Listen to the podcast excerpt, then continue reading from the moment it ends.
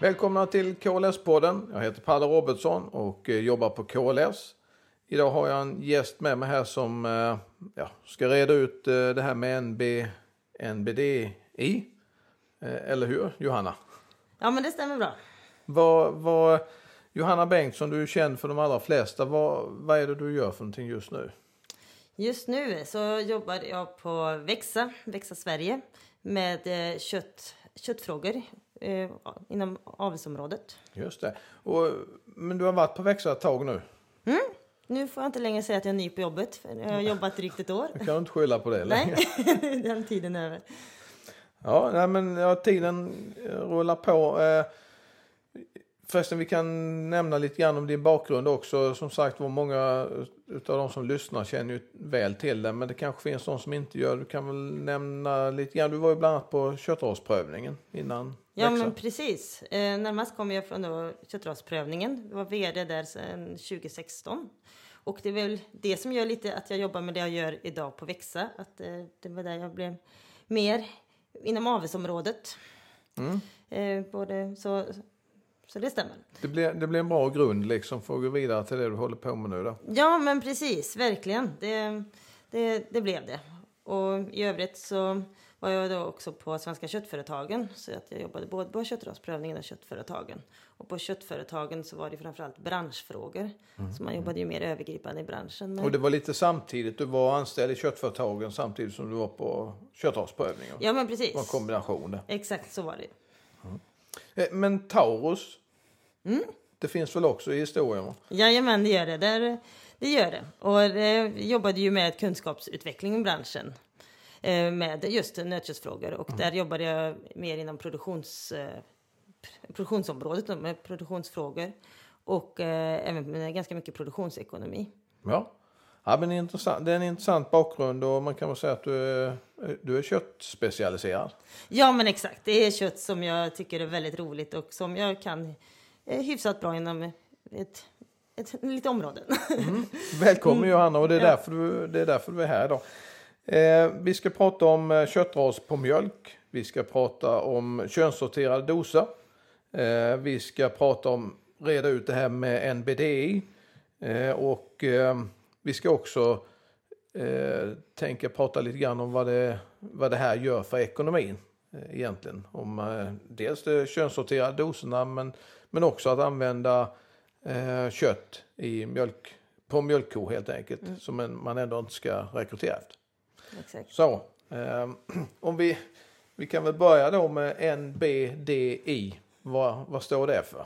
Ja, precis. Det kan vara en förkortning som kan vara lite knölig. Och den står för Nordic Beef on Dairy Index. Och det är ett totalindex för bättre lönsamhet. Ja, ja men det, det är bra för alla använder ju förkortningen. Och Eh, kort och gott så, så kan man säga att det är eh, köttraser på mjölk. Ja, precis. Ett, ja. ett avelsindex med ekonomiska vikter för kött på mjölk.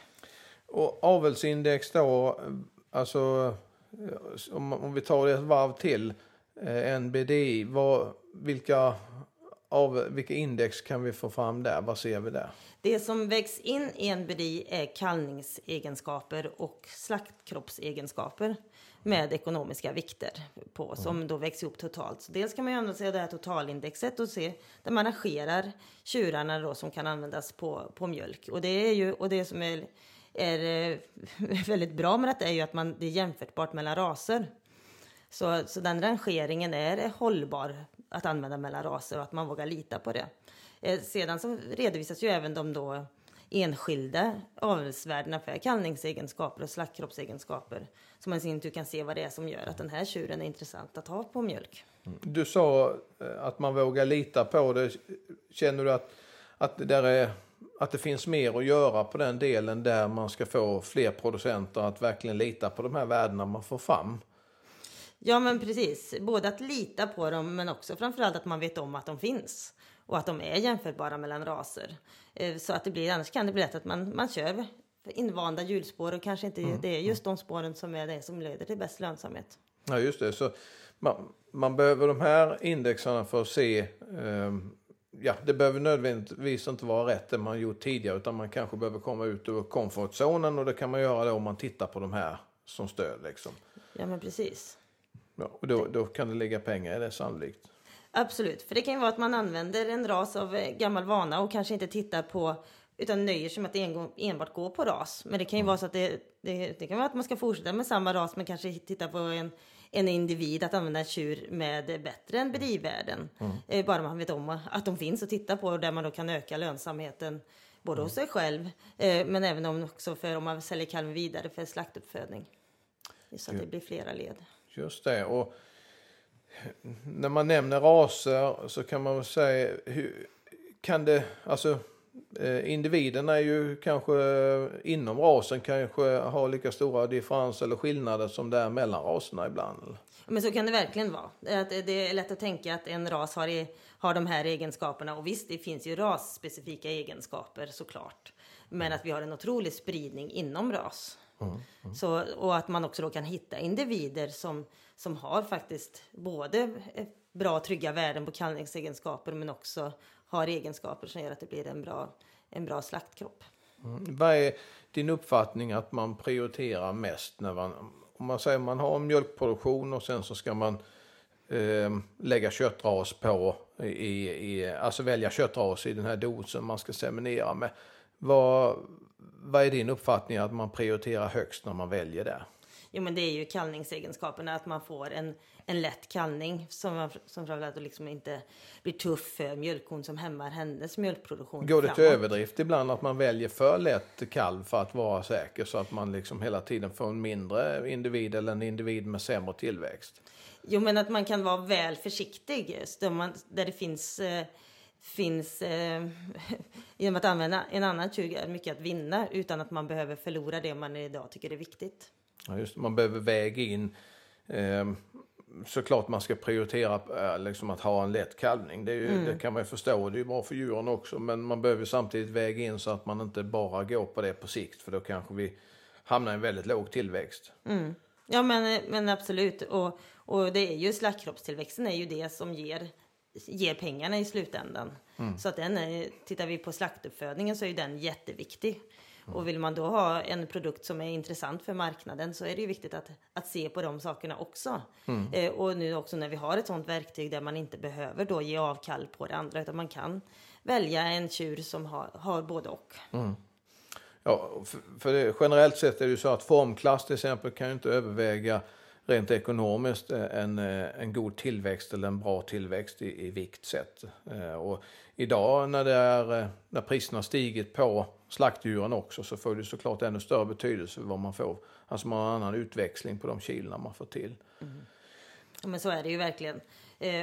Men också då om man använder köttras på, på mjölk och väljer en, en tjur som ändå har förhållandevis låga avelsvärden för formklass så kan man ändå, vi har till exempel Farmer nu som finns som toppar listan. Han har 85 i formklass vilket kan kännas avskräckande. Men jämfört med en renrasig holstein så i genomsnitt så flyttar man sig från O till O+. Och det har väl viss betydelse hos er? Ja absolut, det, det har det. Och mm. Sannolikt så, så blir det som sagt var också bättre tillväxt eh, i det. Och jag vet inte om du har har du någonting så här eh, rent ekonomiskt då, om vilka val man gör, vad det kan göra i pengar? Ja, men det har jag. Och jag kan ju fortsätta lite med, med Farmer som sagt då, som är en, en charolais-tjur som, som, som är köpt från prövningen för det här ändamålet att användas på mjölk och har har plockats, handplockats av den anledningen. När är den tjuren född? Har du... Nu ska vi se, nu skulle jag haft Karin med mig. Just det, det skulle vi säga. Karin ja. Karlsson skulle också varit med här idag men hon har gjort sig illa i armen så därför så kör vi med Johanna enbart. Men... Ja, hon hade kompletterat mig bra på vissa områden. Men om vi lämnar ja. när, när tjuren var född och fortsätter på det spåret, vad, vad det kan göra rent ekonomiskt då? Ja, precis. Att han i alla fall, han har ganska nyligen fått fullständiga NBD-värden. Så att eh, för först så används de ju som ungtjur och sen så är det ju när de har vi har tillräckligt med eh, egen, samlat in där på, så är det ju kallningsegenskaperna som publiceras först. Mm. Och sen av förklarliga skäl så tar det ett tag innan man får slaktkroppsegenskaperna. Mm. Eh, och eh, när vi har båda dem, det är då vi får det här totala enberit då. Eh, så, så att han är eh, väl ett par, tre år. Ja, det var en bra gissning. Han finns i alla fall. Han finns i alla fall. Yes, han finns i Danmark och är en god producent. Och han har då en BD 17 och toppar den tjurlistan som eh, vi eh, i senaste eh, numret som finns då i våra tjurar. Eh, men och mycket det som gör att han toppar där och som gör att han får ett högt totalt är ju hans slaktkroppstillväxt som är hans, en, en av hans styrkor. Eh, så han har 124 i slaktkroppstillväxt. Det då i är, det är ett rejält index. Kan man säga. Jajamän, precis. Och jämför vi det här då med en, eh, en eh, holsteintjur och vi ska föda upp dem till 17 månader uppfödning så ger det 80 kilo skillnad i slaktvikt. Och då står ju de här på en plats, de står, det är samma kostnad för byggnader och det är samma kostnader för arbete. Eh, och, och räknar vi om det i pengar, då räknade jag lite försiktigt ändå. Så jag tog inte dagens pris utan jag tog rullande 12 månader tillbaka. Och då blir ju det ett värde på 4 440 för att vara exakt. Men det, det blir pengar av det. Ja, det är på något vis ändå det som är det intressanta. Djurhälsan går ju alltid först. Det är klart djuren måste överleva och måste vara friska. Det måste vara en, en, en enkel kalvning så att eh, både kon mår bra och kalven mår bra. Men det är alltid en avvägning eller en övervägning så att man liksom inte hamnar för djupt. Antingen att man prioriterar bara att det ska vara en, en tung, med, eh, tung kalv med hög tillväxt. Men inte heller att man bara hela tiden väljer lägre och lägre vikter för att då kommer man ju till att få sämre och sämre eh, slaktdjur på sikt. Och det är ju ändå det som man tar fram i de här fallen. Mm. Jo men precis. Och att man också då har plockat fram tjurar som ska passa just i det här. Så att han har ju, han har ju kallningsegenskaper då som ligger med avelsvärden över 100. Och det innebär ju att han har 91 procent då, som är förväntad andel lätta kallningar, det vill säga helt oassisterade kallningar. Eh, där en kalvar lätt. Och att man har en kalvöverlevnad på nästan 97 procent. Och detta var en, en Charolais-tjur sa du? Yes, det var det, Ja. som det här exemplet. Ja. ja. Eh, jag tänker på det här med information eh, eh, om just NB, eh, eh, NBD.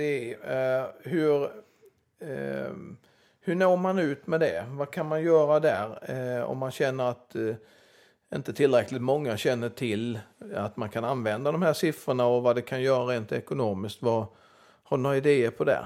Hur kan vi nå ut mer? Ja, det, det är en bra fråga eh, och det är någonting som jag jobbar ganska mycket med i min vardag nu, att informera om det här både internt och externt så att vi jobbar ganska intensivt inom Växa att eh, internt eh, få fram det här så att våra avelsrådgivare har med sig det ut och det är ju ett effektivt sätt. Men då når vi ju i huvudsak eh, mjölkproducenterna i och med att det är som i huvudsak är våra kunder. Eh, och det är klart, det är ju där det ska börja för vi måste ju börja med att seminera för att produkten ska finnas.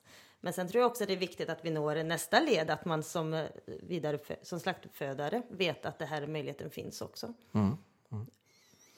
Vi ser ju från slakteriets sida så ser vi en stor eh, möjlighet eh, i det här för att eh, framförallt det ska bli en bättre ekonomi för den som föder upp de här djuren som, som kommer fram och som ändå från början är bestämda att de ska vi inte rekrytera utan de här ska bli slaktdjur. Eh, och då finns det ju bra med pengar att dra nytta av det. Och det blir ju så att säga ny lönsamhet som inte tar från någon annan del i värdekedjan. Och det är ju det som är det fina med det här, att det här är ju bara en ren vidareutveckling eh, i det som redan finns idag. Så det blir på något vis eh, väldigt bra vinn-vinna situation för alla som vi ser det. Eh, och en väldigt bra möjlighet att öka omsättningen men framförallt öka lönsamheten på de kalvar man får fram också. Hur, vad har du annars för några tankar om köttras på, eh, på, eh, i mjölkbesättningarna? Vad ser du, vad händer där? Eh, är det ett ökat intresse för det eller är det oförändrat? Eller vad är din uppfattning att tongångarna går? Jo, men det är absolut ett ökat intresse och det är lite sådär, det är nu det händer. Har man lite känslan att vi kommer ha ett genombrott. Om vi jämför Sverige med Danmark så, så har vi ju ett väldigt lågt eh, användning av köttras på mjölk jämfört med vad man har där. Men, men vi har en ökning nu och mycket beror ju det på att vi har könssorterat på mjölksidan, att man använder sig av Exvik. Så att man ka- kan mer garantera en, en kvikalv eller att man i alla fall har till 90 procent säkerhet att få en Är det kvikalv. runt 90 procent? Ja, runt 90 ligger det. Så att det är ju, ehm, och, och det gör ju att man får fler kor som intressanta produktionsdjur i besättningen men där man inte kommer att rekryt, behöva rekrytera efter. Just det. Och eh, valen man kan göra är X-vik, Y-vik eller en konventionell dos egentligen. Ja, men precis. Och den konventionella dosen då blir det som ett lotteri. Då får man se vad det blir. Ja, men då kan det ju bli vilket kön som Ja. så. Så att eh, det är ju en, eh, har man, använder man mycket X-vik och fortsätter att använda konventionell mjölkras så kommer man ju dels få ganska många mjölkraskviger som man inte har någon användning för i sin, i sin besättning. Och som kanske i värsta fall blir att man föder upp och sen står med ett överskott med kviger som är, är svårt att eh, få avsättning för. Och som slaktprodukt så är den betydligt svårare mot om man hade haft köttras eller man hade då haft en köttraskorsning tjur. Mm.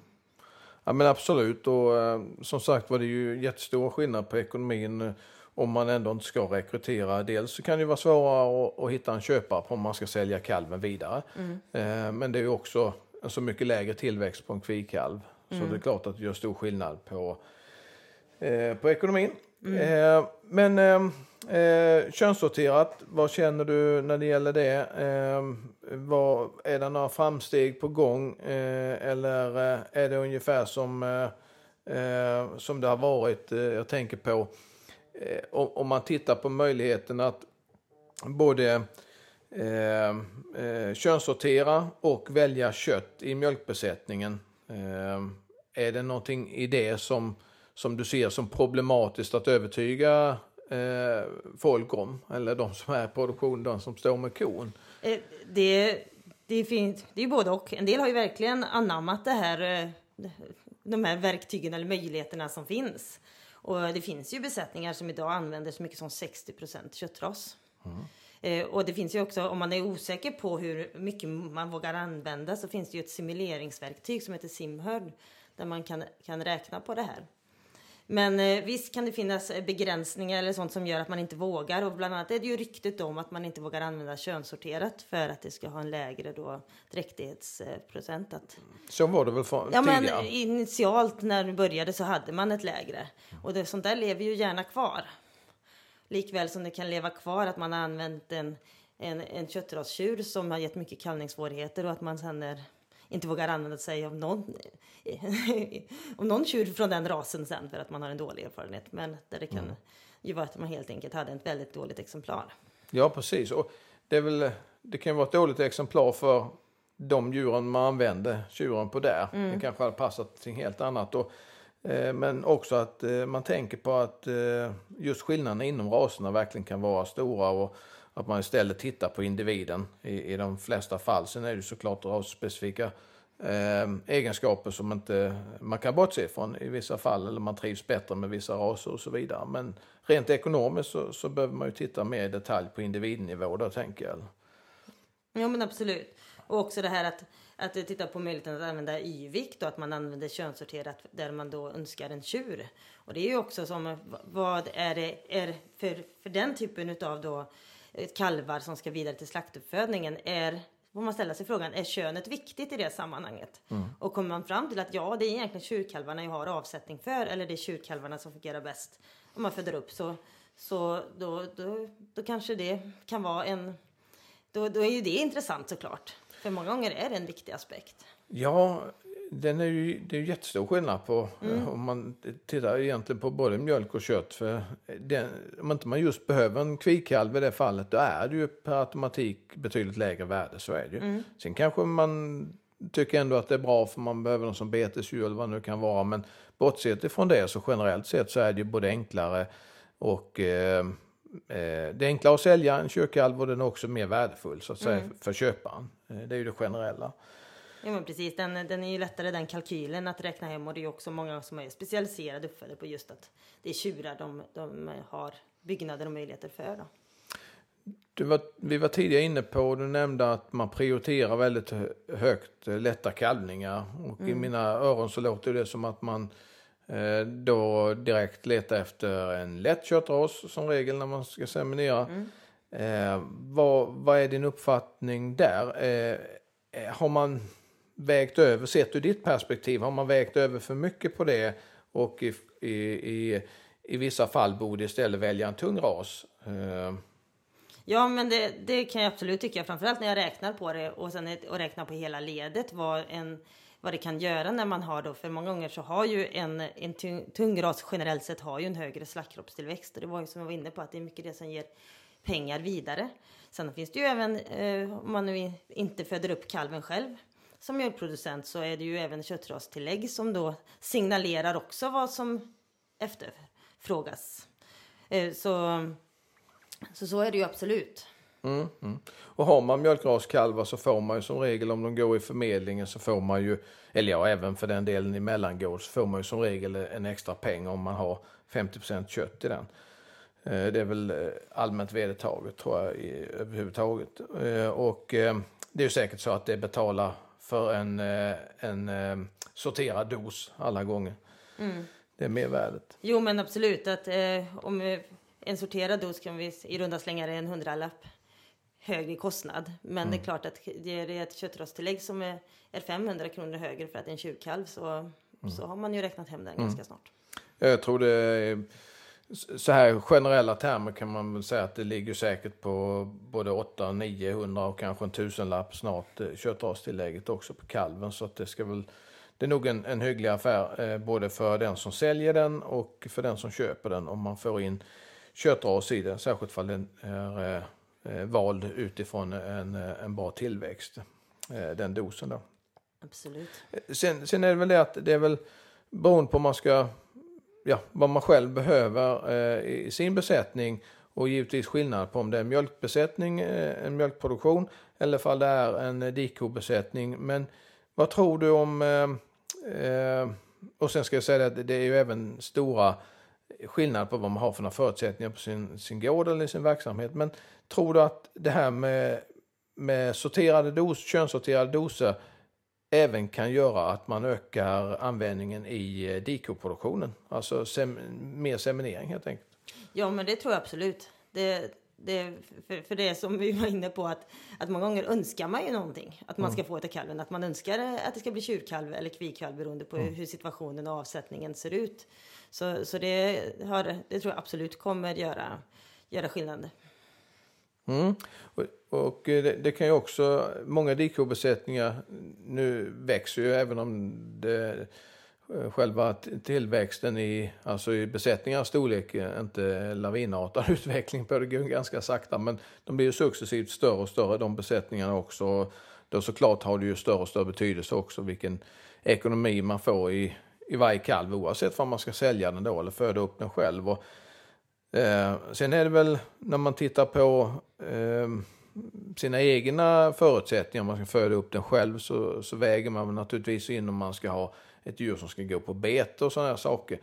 Men oavsett tänker jag så eh, vill man väl, alltså de flesta borde se fördelar med att veta att det här till 90 procent är en kyrkalv eller en kvikalv. Mm, jo men det, det, det ligger mycket pengar i det. Så, och också det, det, det är ett, ett värdefullt verktyg i sin produktionsplanering och sitt management som, eh, som, som jag tror vi kommer se väldigt mycket mer av framöver.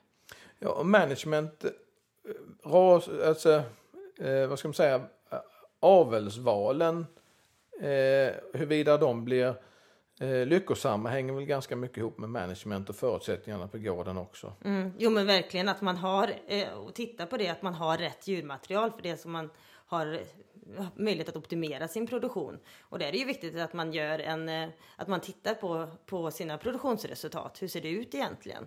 Så det är ett litet råd. Jag tittar också på vilken, vad man ska använda för tjur.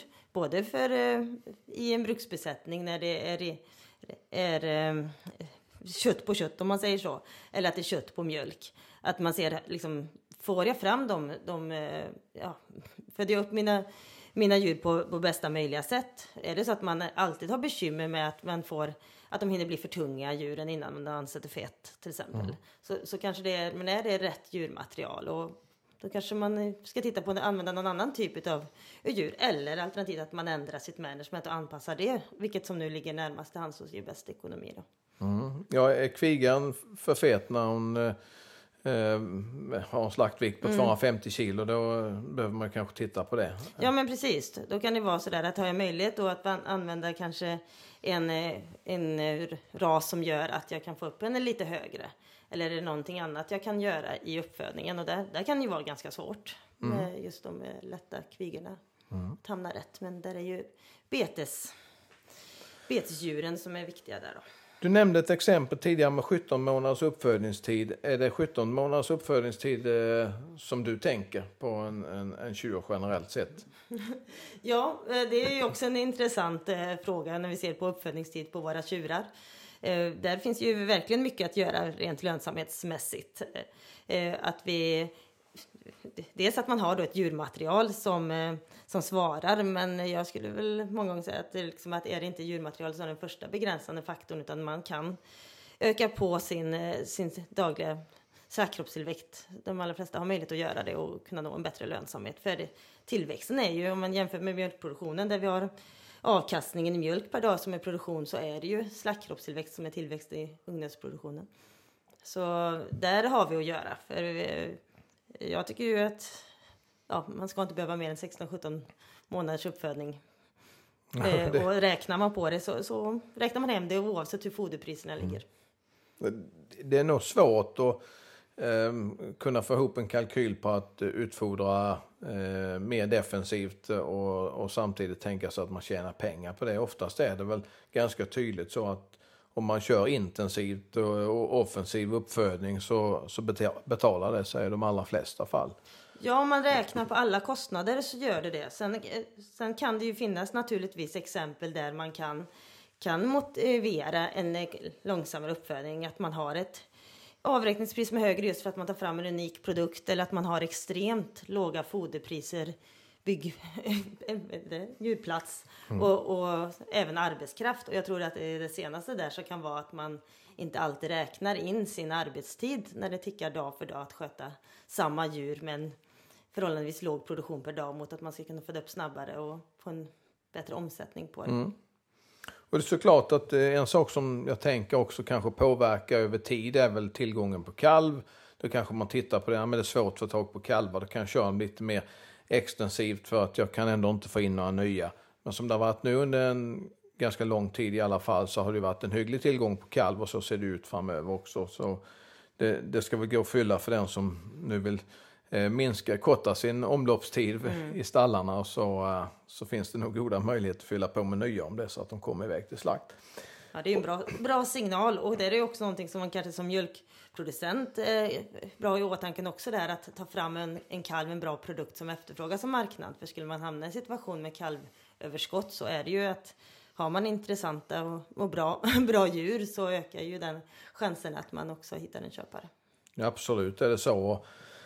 Och det kan man väl se lite över året. Eh, eh, olika tillgång och efterfrågan eller en viss obalans i det eh, beroende på när, när på året man tittar vilken årstid det är. Det är lite skillnader på det och eh, vi kan också se att det blir eh, på höstarna eh, som är allmänt känt och alltid varit så att det blir slaktkö då eller väntetider för att bli av med sin slakt. Och det paradoxala med det är ju det att det är ofta den som har kalv som vill sälja det, dikalven till exempel på hösten samtidigt som man vill sälja sin kalv vill man också slå ut eh, och få iväg utslagskorna till slakt. Och eh, ska det finnas någonstans att sätta kalven som man vill sälja så måste man ju tömma i ungnötsstallarna hos kalvköparen. Annars så finns det ingen som kan ta emot kalven. Eh, men samtidigt så vill ofta den som har dikon då som ska sälja kalven samtidigt skicka ett antal utslagskor till, till slakt samma period. Och det är alltid en utmaning och eh, vi får ju ofta frågan när ska ni komma till rätta med detta? Och det finns ju egentligen bara, eh, vi kan ju egentligen inte svara på det för att det som gör att det blir kö är ju inte att vi slaktar mindre eller minskar omsättningen. Utan det är ju det att tillgången ökar så mycket samtidigt som marknaden vill inte ha mer kött just nu. Så eh, vi går i princip alltid upp i, i slakt under hösten på nöten. Eh, så också till exempel senaste hösten. Eh, och då går det in i lager, i fryslager. Eh, och det går ju till viss del att göra så, men man kan inte öka det hur mycket som helst. Så det som måste till för framtiden är egentligen ett par eh, saker. Eh, den ena är kopplat till Eh, just hösten och utslagningen av eh, eh, ja, djur som har varit på beten eller eh, till exempel kor som inte man vill ha kvar. Att de måste komma in till slakt senast i augusti eller igen i januari. Men inte, framförallt inte oktober, november, december för att då är det eh, redan liksom fullt precis som det är övriga delar av året. Men det är alltid en lägre tillgång på sommaren och precis i början på året.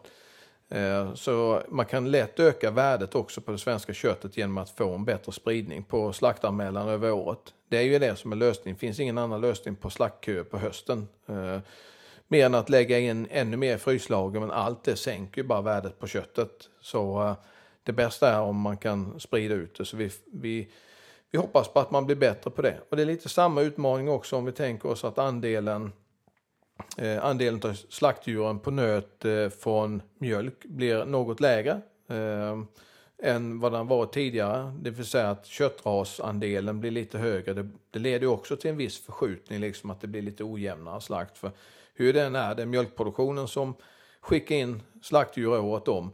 Och det är också egentligen ett av de skälen till varför det här är så viktigt som vi mm. pratar om idag. Just att man får in mer kött i mjölkproduktionen. För då får vi mer kött, fler kilo eh, jämnt över året. Så den är viktig. Mm. Ja men absolut. Och också det här att nu när, det, när vi kommer se en ökad eh, andel utav korsningar mjölk, köttras från mjölkproduktionen så blir det ju det när det bara varit några enstaka så har det kanske inte varit så mycket att anpassa men nu, nu kommer utbudet att öka. Eh, och då är det ju viktigt att vi är professionella och, och, och föder upp de här djuren på bästa sätt och, och ser till att det är också djur som är, är ekonomiskt intressanta. Ja, absolut. Och på tal om ekonomi, har du något mer exempel kopplat till ekonomi? Ja, men det har jag. Jag har många.